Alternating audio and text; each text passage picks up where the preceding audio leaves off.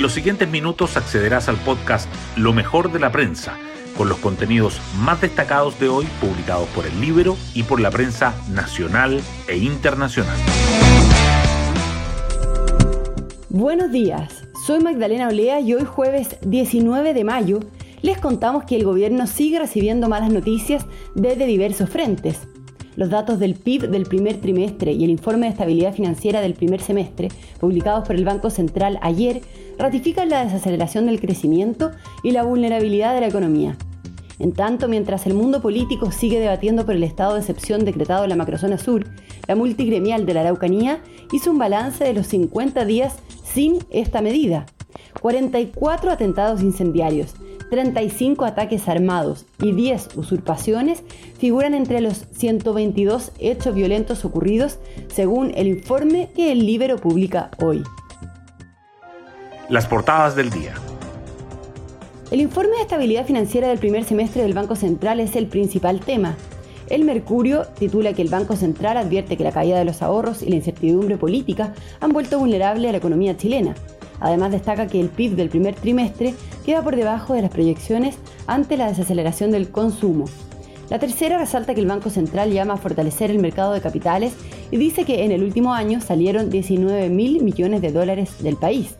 El diario financiero abre con el déficit en la cuenta corriente, que salta al 7%, pero el mercado lo ve transitorio, y subraya las declaraciones de la presidenta del Banco Central, Rosana Costa, que llama a fortalecer el mercado de capitales y contener la inflación para mitigar los riesgos. La inseguridad en el Biobío y en la Araucanía también siguen presentes. El Mercurio dice que los militares inician el despliegue en el sur, pero aspectos logísticos retrasan el proceso en Arauco.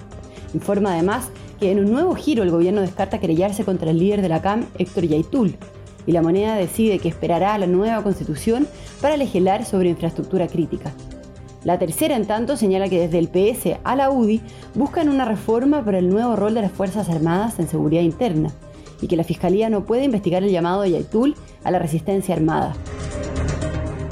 Otros temas destacados en el Mercurio son que la Cámara desecha la acusación contra Alaman impulsada por Pamela Giles, las atenciones de urgencia por cuadros de influenza se duplican en las últimas dos semanas y que dos magistradas lideran la quina para elegir al integrante de la Corte Suprema. La tercera resalta que Ana Lía Uriarte asume un rol clave en el equipo de Siches, las declaraciones de patrimonio de los senadores, desde colecciones de autos a terrenos que subieron 4.000% en un año, y la viruela del mono, la peligrosa y desconocida enfermedad que se expande por Europa.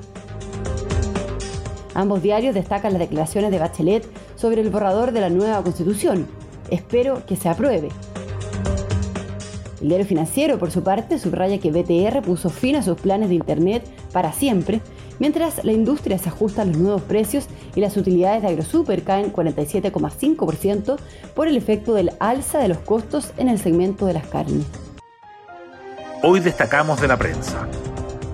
El Banco Central advierte que la caída de los ahorros y la incertidumbre política han vuelto vulnerable a la economía chilena. En el último año salieron 19 mil millones de dólares del país. El PIB creció 7,2% en el primer trimestre, su menor registro en 12 meses. El informe de estabilidad financiera afirma que estos factores, sumados a los desequilibrios macroeconómicos acumulados, también han limitado la capacidad financiera para proyectos de largo plazo, como la compra de una vivienda la presidenta del Banco Central, Rosana Costa, instó a fortalecer un mercado de capitales que permita mayor financiamiento en la moneda local.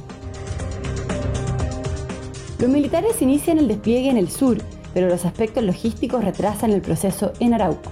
Ayer Carabineros despejó un camino que estaba bloqueado desde el martes. Los uniformados ya comenzaron los patrullajes por las vías de la macrozona. El Lebu, en tanto, el alcalde se muestra esperanzado con el refuerzo de la vigilancia, luego de que los cortes de ruta impidieran incluso el funcionamiento de un centro de salud.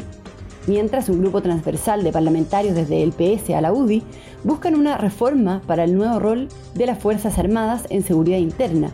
El gobierno ahora descartó querellarse contra el líder de la CAM, Héctor Yaitul. El gobierno esperará la nueva constitución para legislar sobre infraestructura crítica y abre una controversia. Los dichos de los ministros de las Express, Giorgio Jackson, y del Interior, Isquiasiches, provocaron una polémica entre los congresistas que tildaron la medida como una abdicación. Los parlamentarios rebatieron a los secretarios de Estado y respondieron que ejercerán su labor y funciones que les confiere la Carta Magna vigente, tal como lo dijo el presidente de la Comisión Mixta, Matías Walker. El ministro Jackson argumentó que no es prudente avanzar en este escenario.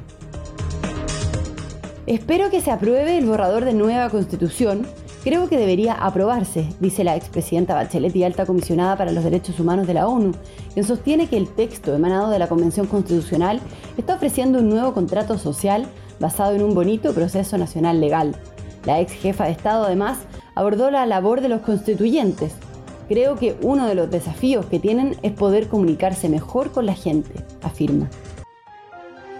Otras noticias.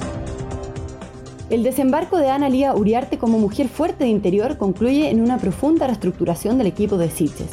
La ex jefa de gabinete de Michelle Bachelet asumirá en los próximos días un cargo estratégico en el equipo de la titular de Interior para reforzar a su grupo de colaboradores tras su turbulenta instalación. La Cámara de Diputados desecha por amplia mayoría, por 118 votos, el libelo contra el ex canciller Alaman impulsada por Giles. La acusación no logró superar la cuestión previa. En tanto, en otra presentación, esta vez contra la ministra Siches, está dividiendo a la oposición. Y nos vamos con el postre del día. Joaquín Niman y el Mito Pereira afrontan su primer Major juntos en el PGA Championship.